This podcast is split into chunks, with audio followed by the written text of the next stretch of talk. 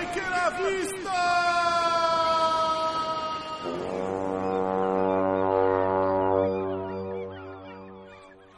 Ah, oi capitães, bem-vindos de volta ao Maker aqui no Navecast e hoje a gente vai ter acesso exclusivo ao conteúdo extra do webinar que contou com a presença da Dani, do Eugênio e do Lucas, é, falando um pouquinho sobre o Nave Digital e também sobre como implementar é, as atividades Maker, as aulas Maker em casa. Então vamos lá? Vamos dar uma olhada?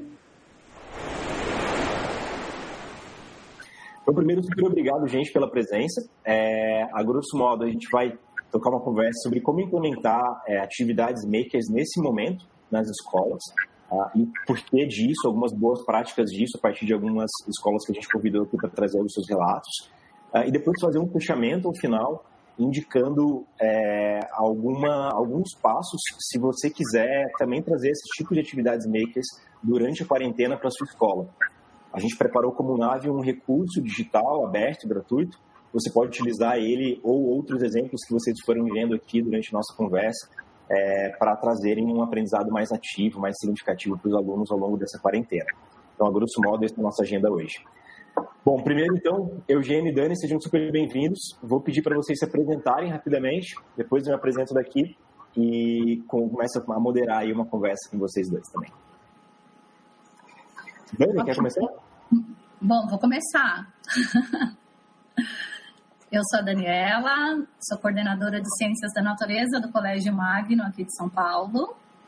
É um prazer estar aqui com vocês, até porque falar sobre isso é falar um pouquinho da identidade do Magno, né? Então, isso traz para a gente muito prazer. Obrigada pelo convite. Legal, obrigado, Dani. Eugênio? Olá pessoal, tudo bom? Meu nome é Eugênio Santos, sou professor de Geografia e Empreendedorismo do Colégio EAG, né? E nós trabalhamos uh, com essa linha de você estar tá sempre inovando e agora a gente está justamente no momento que a gente mais precisa inovar, porque os professores não são youtubers, os alunos assistem, mas nunca interagiram, né? Era sempre uma coisa muito passiva. E agora a gente está se vendo aí numa situação aonde a gente tem que cutucar os pais que tem que trabalhar, ao mesmo tempo o aluno tem que ocupar o seu tempo e uh, isso se torna uma situação difícil de, de você lidar, porque você não tem o contato do, do tocar no aluno, de estar próximo e tem que fazer ele fazer e gostar e querer e voltar. Então a gente está no momento aí que a gente percebe muito claramente que a gente precisa mexer com as emoções, porque está todo mundo abalado, preocupado, e ao mesmo tempo tornar isso uh, suave, né? E que o aluno e os pais aprendam com isso, né? Aprender, trabalhar, inovar, tentar buscar o máximo de, de ações possíveis. Né? E aí a gente do Colégio EAG junto com a nave percebeu essa necessidade eu acho que é isso que é o ponto hoje, essa necessidade de estar trabalhando com isso. Perfeito, Eugênio. Obrigado pela apresentação. É, como introdução da nossa conversa, é, vou comentar um pouco do nosso objetivo é, ao como na Vevela para fazer conexão aqui com esse momento que a gente está vivendo. Para quem não conhece, o Nave atua há cerca de seis anos é, com atividades makers dentro do currículo escolar como uma forma de promover um processo de inovação pedagógica. Então, aqui estou vendo entrando vários parceiros nossos, vários amigos uhum. é, que trabalham na linha de inovação pedagógica. Dani, a gente se encontrou já desde alguns anos aí, né, com formações é, do Magno, em um processo. É, Eugênio trouxe o caso do EAG, não é uma escola parceira nada ainda, e, uh, mas foi uma escola que a gente tem interagido durante o período de quarentena e a gente quis trazer uma escola que já possui, né, já tem uma parceria há um tempo e uma escola que a gente não possui uma parceria para entender também casos e exemplos distintos que vocês têm lidado durante a quarentena, né? É, o grande, a grande introdução aqui é que, bom, como eu disse com vocês então agora, o nosso trabalho tem, é, né, nesses últimos anos é trazer os alunos para dentro de um espaço de criação a gente está falando de um espaço maker lá com marcenaria, impressora 3D, programação, máquina de fabricação digital, enfim.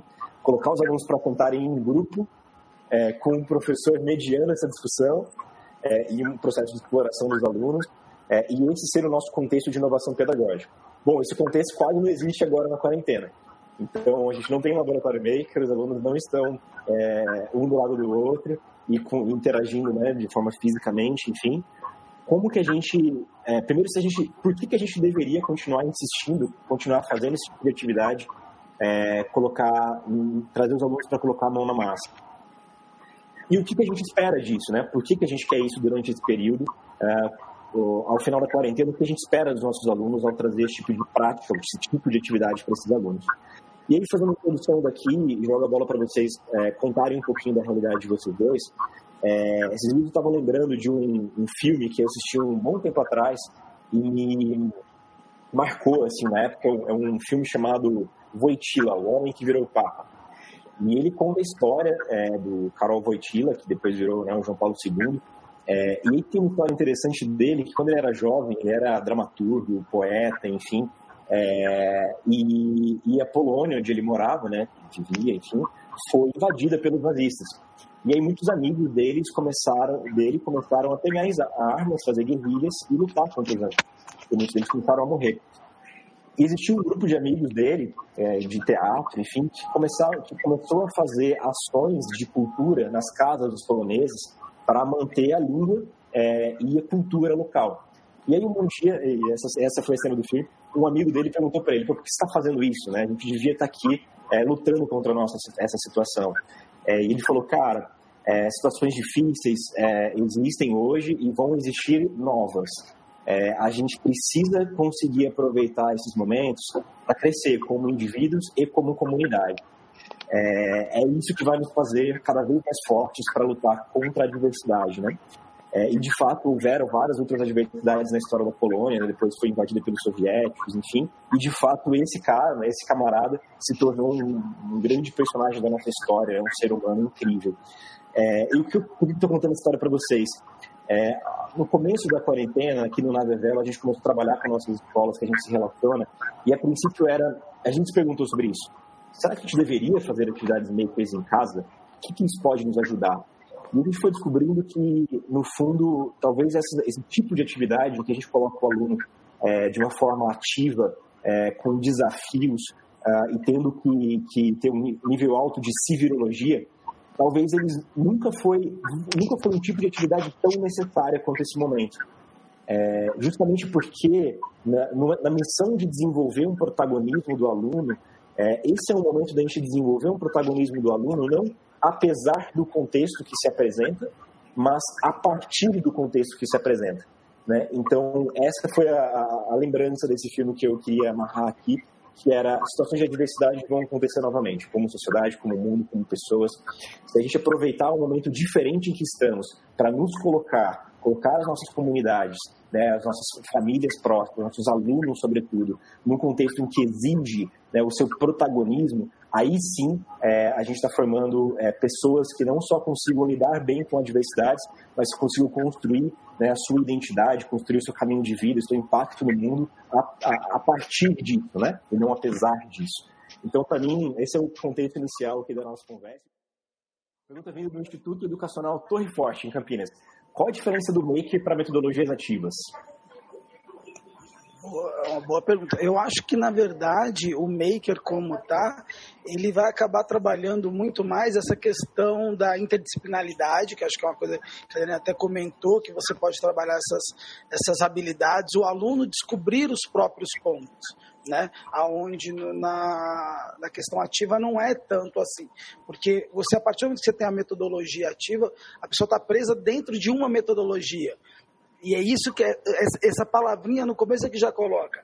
Quando você trabalha com maker, ele é a criação, ele vai poder utilizar outros elementos porque ele julgou aqueles elementos melhores. Ele vai conseguir ter essa autonomia muito mais fácil. Eu acho que o maker ele tem essa autonomia o tempo inteiro. Né? Você não vai dar só o objetivo final. Você mostrou algumas práticas, fez aquilo que a Dani falou que é o que eu pretendo fazer, que eu achei muito legal, que é faz antes, ou faz durante, ou participa. Tenha essa questão do tempo, eu acho que é bem legal. E aí usar essa ação de que o maker ele tem mais autonomia do que as metodologias ativas. Mas eu sinto isso. Eu já, eu já vejo metodolo, metodologia ativa como um processo que, que o estudante ele vai criar de aprendizado, né? Agora, o maker, já vejo isso como uma ideia de movimento mesmo, sabe? O fato é você, mas o colocando a mão na massa. Eu acho que a metodologia ativa não, não precisa ser a, massa, a mão na massa. Ela pode ser feita de outras formas. O maker, eu acho que ele já fecha o mão na massa. Uhum. Boa. Queria só complementar daqui, para mim eu vejo como sendo é, tem uma série de interfaces né, de, é, de, de, em conjunto, significando a mesma coisa, mas no fundo, metodologias ativas é um conceito educacional em si. É, maker, o Maker vem de um histórico fora da escola. Né? A gente tem se apropriado de um contexto Maker é, para trazer o aluno, o protagonista, como, e usando a experimentação como processo de aprendizagem.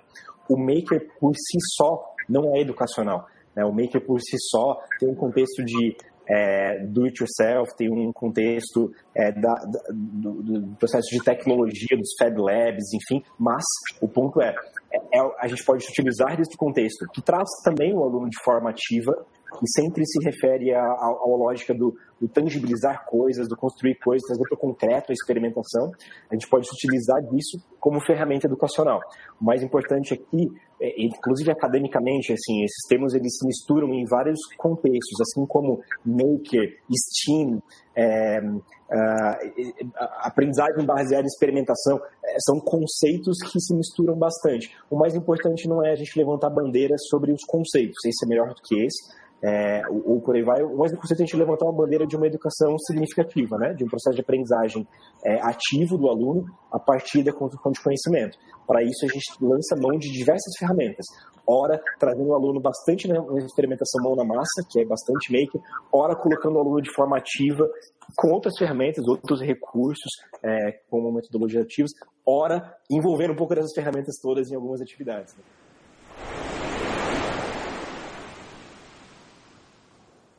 Boa. Elisângela perguntou é, como engajar os pais. Então a gente falou bastante sobre esse relacionamento com, as, da, da, da, com famílias nesse momento. É, se você não checou nossa, nossa live ali, dá um, vai de novo lá assistir, tem bastante coisa com isso. Mas alguma dica mais prática sobre como engajar os pais a partir dessas atividades mão na massa à distância? Eu acredito que o canal de comunicação que a escola é, decidiu estabelecer, né, porque precisa existir esse canal, acho que o, o, o pai, quando ele, ele sente que ele é ouvido, quando ele sente que ele está fazendo parte do processo, ele não só dá sugestões, as críticas não viram só críticas, viram sugestões, e ele mesmo indica para a gente a, estratégia, a rota que a gente tem que seguir. Então, eu acredito que precisa primeiro existir esse canal de comunicação já entre a escola e os pais. Se não existe, esse é o primeiro passo. Segundo, é, as lives coletivas, as lives com todos os alunos participando, que agora já não é só o aluno que está participando, é o pai que está passando ali atrás, que está assistindo, né? Então, quando você cria é, essas lives, e principalmente com esses trabalhos, como foi feito, por exemplo, indicado no Nave para gente, foi uma coisa que a gente viu pais assistindo, pais querendo entender que, o que, que era isso. Né? Então, eu acho que primeiro o canal e, e, e segundo que essas lives tenham um, um estreitamento dessa relação. Né? Que o pai sinta que ele, pode, que ele pode assistir essa live. Que ele não é só mais um, uma pessoa passando ali atrás. É isso. Excelente. É só complementando isso que falou, acho que ter um canal é um dos caminhos mais seguros, né? passa essa segurança essa questão de que o pai sabe aonde ele pode se respaldar, onde ele pode correr. E acho que você tentar colocar, né, que é importante, que o aluno dê esse feedback para o pai. Que às vezes que o pai tem o canal da escola como um caminho para poder tirar dúvidas e e realmente participar, uma vez que ele vê que o aluno, o filho dele está trazendo para ele o mesmo que ele conseguiu colher da escola, ele consegue ver que a linguagem é a mesma. Quando ele vê que a linguagem é a mesma, do que o aluno absorveu e do que ele recebeu na escola, ele se sente seguro. Uma vez que ele se sentiu seguro, ele vê que o processo está fluindo naturalmente. Boa, perfeito. Lucas, deixa eu só. Eu pensei numa coisa aqui que aconteceu bastante com a gente. É, Primeiro, eu acho que a apropriação do aluno também. Quando a gente colocou as professoras para realizar a atividade, e nós passamos essa informa essas informações para os alunos, o que, que aconteceu? É, o aluno ele se apropriou daquilo, então ele veio com uma proposta também cultural, sabe? Olha o que está acontecendo em outros lugares. Por que, que a, as pessoas estão colocando esses cartazes? Então, o aluno também virou um, um, uma fonte de informação para o pai. Então, já não era só mais uma atividade, era um momento realmente que o pai tinha de aprender. E aí, claro que ele acaba se integrando nessa proposta. Perfeito. Acho que é uma, uma coisa importante aí de ressaltar. Excelente. Para mim, acho que complementaria trazendo algumas, algumas dicas que ficaram para mim assim na, durante o webinar. É, sim, a gente trazer mais atividades pode ser um peso para as famílias, assim como pode ser um alívio. É, porque são atividades que engajam esse aluno, que fazem uma interação mais significativa entre pais e alunos, é, porque tem esse enriquecimento de conversas, como a Dani comentou. O que diferencia um ou outro é como a escola se relaciona com a família. É, com certeza não é momento para a escola estar com medo, né, para a gente como escola ter medo de conversar ou de propor atividades, enfim, é, e com isso se isentar. Né, a isenção é o caminho agora para o esquecimento de relações entre escola e família e para não ajudar essa família, né? É, então, a isenção não é o caminho, o caminho é se fazer próximo.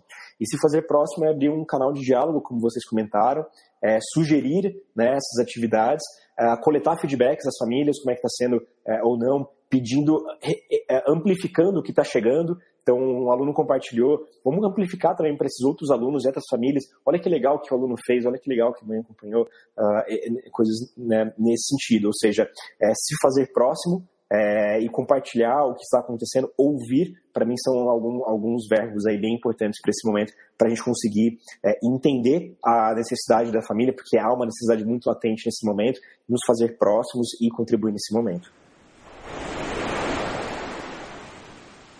É, legal, show de bola.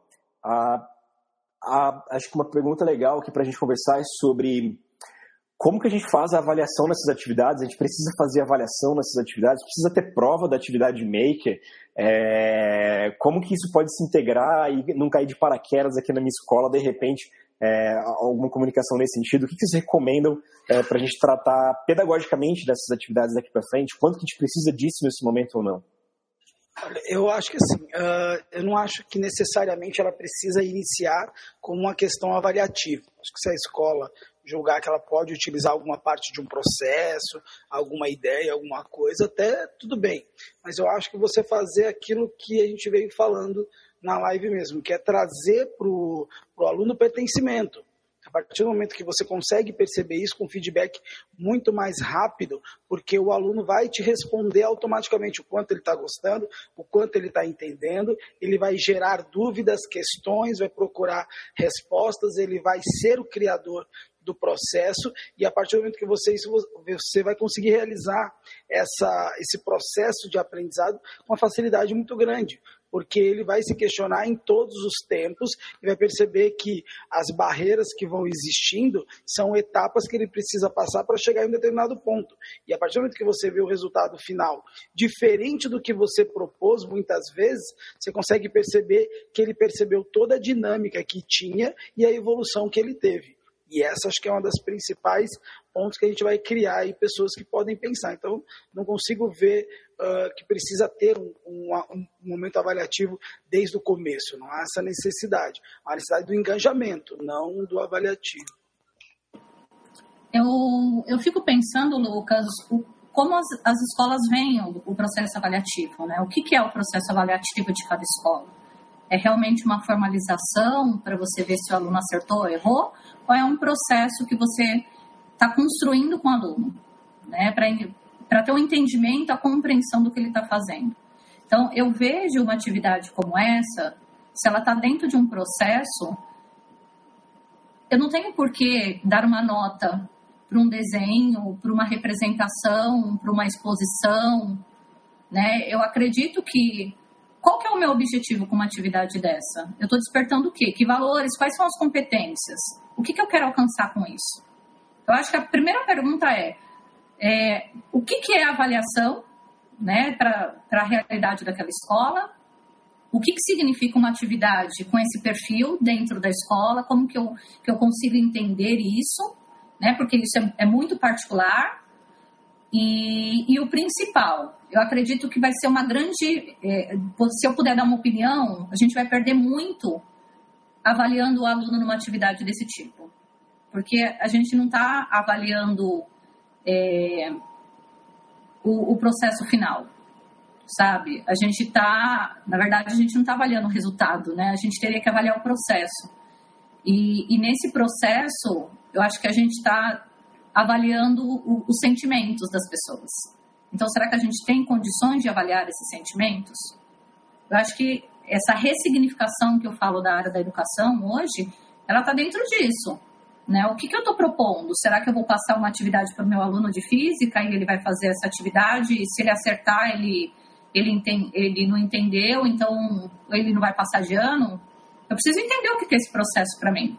Né? Será que no meio de uma aula, se eu fizer uma experimentação, será que no momento da minha aula, se eu lançar uma pergunta, será que aquilo não tem mais significado para mim? Então, eu acho que a gente precisa construir isso juntos, só que isso é, com a identidade da escola, com a sua ideologia, eu acho que é, é muita troca de informação. Tá? Show de bola. Depois uma, uma dica também que eu acrescentaria aqui para escolas que uh, não possuem um processo né, de atividades makers até então, e aí uma reflexão sobre avaliação do processo, né, avaliação como um, um momento uh, de desenvolvimento desse aluno e não só né, de avaliar o produto final e dar uma nota, enfim, como você abordou, Dani. Uma dica aqui é uh, não esperar amarrar todas essas pontas para começar a realizar essas atividades, sobretudo agora na quarentena, né? Então, uh, a Dani no webinar citou a integração dessa atividade com a da atividade do, do, do, mapa de empatia, né, do painel de empatia no quinto ano dentro de uma aula de português, ou seja, foi uma oportunidade de linkar essa atividade né, com um contexto de uma disciplina. É, o Eugênio também no webinar citou a cultura que já existia dos alunos de trabalhar com projetos de autoria ali da mini empresa, enfim, então foi natural receber uma atividade de um desafio de criatividade. É, então, contextos diferentes, é, em, né, em realidades diferentes, a dica aqui é você olhar para essas atividades e amarrar, quanto mais você conseguir amarrar o que você já faz, a forma que você comunica com as suas famílias, enfim, menos estranho vai ser mas é uma coisa nova, ou seja, é, você vai apresentar uma novidade que é muito bom e a partir disso a gente vai construindo um, uma liga melhor né, dessas atividades com o contexto pedagógico da sua escola, com os processos uh, todos da sua escola. Não espera tudo estar tá amarrado para começar, não. É começando que a gente vai construir no caminho, tá? Lucas, eu queria é. fazer um apontamento. No cartaz, é, uma coisa que veio agora em mente, pensando no processo de avaliação, é, a ideia é que o aluno fizesse um cartaz mão na massa. Eu tive alunos que não fizeram mão na massa. Que ele construiu um cartaz digital. Uhum. Né? Um, um cartaz, por exemplo, usando o Google Apresentações. Eu pergunto, dentro do gênero instrucional, esse aluno não entendeu qual era a proposta? Ou esse aluno, de fato, ele ficou com vergonha de desenhar? Então, eu acho que a gente tem um processo de reflexão aí, sabe? A Ana, Lu... Ana Luiz perguntou: é, Dani, se você puder, pode falar mais sobre esse canal de comunicação com os alunos. Você cria um canal de comunicação, por exemplo, você tem uma live é, agendada com os alunos. Quando você, nós usamos o Google Sala de Aula lá. Então, nós temos o Classroom, que os alunos se comunicam diariamente com a gente e eles enviam perguntas a todo momento para a gente. Quando a gente estabelece um momento de comunicação com esses alunos, para que a gente também não passe a noite inteira respondendo mensagens. Quando a gente estabelece é, que o aluno ele também pode colocar a autoria dele dentro dessas atividades, isso dá certo. Agora, quais canais que, que você pode, pode trabalhar com ele? Você pode trabalhar uma live, pode ser feita pelo Zoom, pode ser feita pelo Hangouts, pode trabalhar o, o, class, o Google é, o Classroom, né, o Google Sala de Aula, que tem uma, um, um momento só para ele tirar dúvidas. Então, o que, que nós fizemos? Se você criar uma atividade no Google Sala de Aula, naturalmente tem um campo para ele deixar as dúvidas dele. Só que aquelas dúvidas elas ficam públicas. E aí, naturalmente, o aluno às vezes não quer tirar dúvida ali. Então, o que, que você pode criar? Pode criar uma atividade que seja só para tirar dúvidas. E o aluno vai te mandar mensagem, só você vai receber. Então você consegue também dar um atendimento para esse aluno. Aquele que gosta de colocar, que pode ser uma dúvida para todos, ok. Aquele que não, ele vai estar falando só com você. Mas as lives também são ótimas, porque o aluno está vendo você, ele está sentindo essa emoção. Então, eu acho que essa troca é legal. São alguns canais que nós estabelecemos. Legal, obrigada, gente. Adorei, viu? Beijo. Bem, gostei bastante. Obrigadão. Valeu, Eugênia. Valeu, Dani.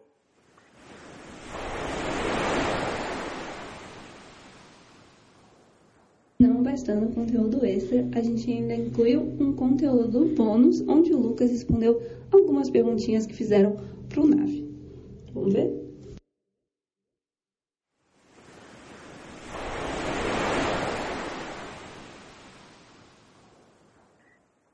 Legal. A Rebeca Laranjeira perguntou: as atividades gratuitas são apenas divulgadas para as escolas cadastradas no NAVE? É, esse, a, o NAVE tem uma série de parceiros, a gente trabalha com mais de 100 escolas do Brasil inteiro, que a gente tem feito um trabalho bastante intenso nessa quarentena, usando os materiais didáticos que os alunos têm em casa, enfim. Porém, nesse momento a gente também desenvolveu um produto digital chamado Nave Digital, e esse cara aqui, essa plataforma, a gente disponibilizou gratuitamente para qualquer escola.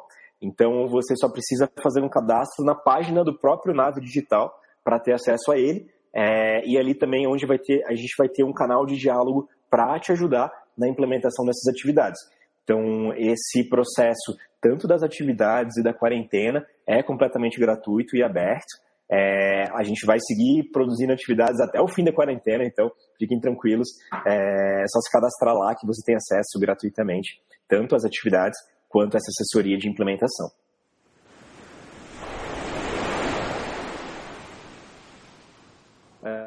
Por fim, a Aparecida perguntou para a gente, para implementar essa cultura maker na escola, é necessário montar um espaço com ferramentas, equipamentos, maquinário 3D, eletrônico, bancadas e móveis. Pô, a Aparecida está sabendo bastante, já tem todos os detalhes aqui do espaço maker.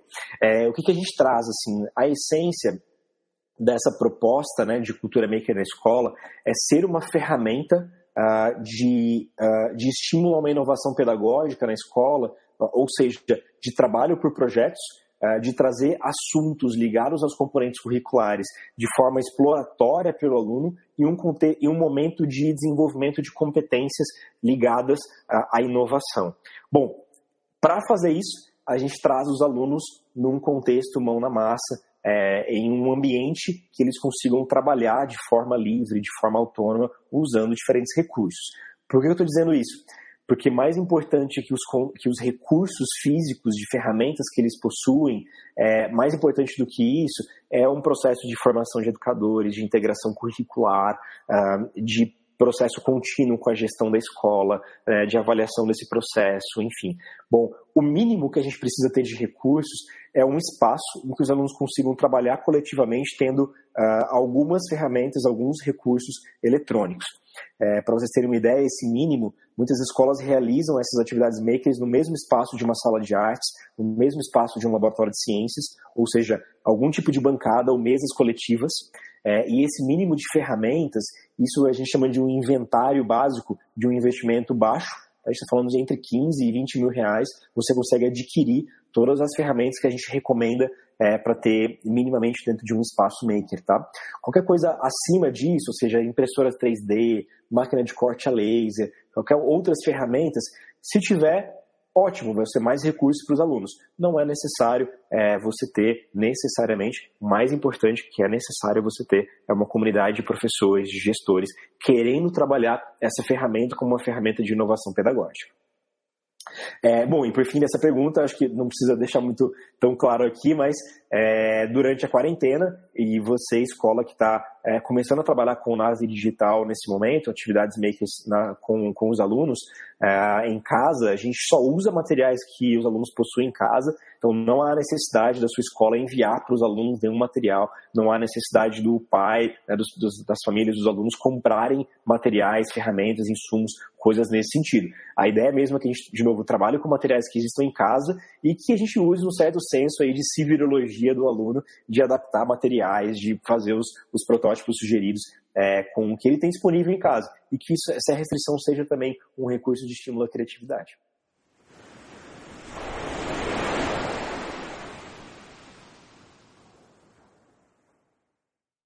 Por hoje é isso. A gente se vê no próximo podcast, onde a gente vai ver o conteúdo exclusivo do webinar, onde a gente falou com as famílias sobre a importância de aplicar o Maker, como aplicar o Maker em casa e algumas outras dicas de boas práticas. Por hoje é só. A gente se vê nesse mesmo canal, nesse mesmo Navecast. Falou!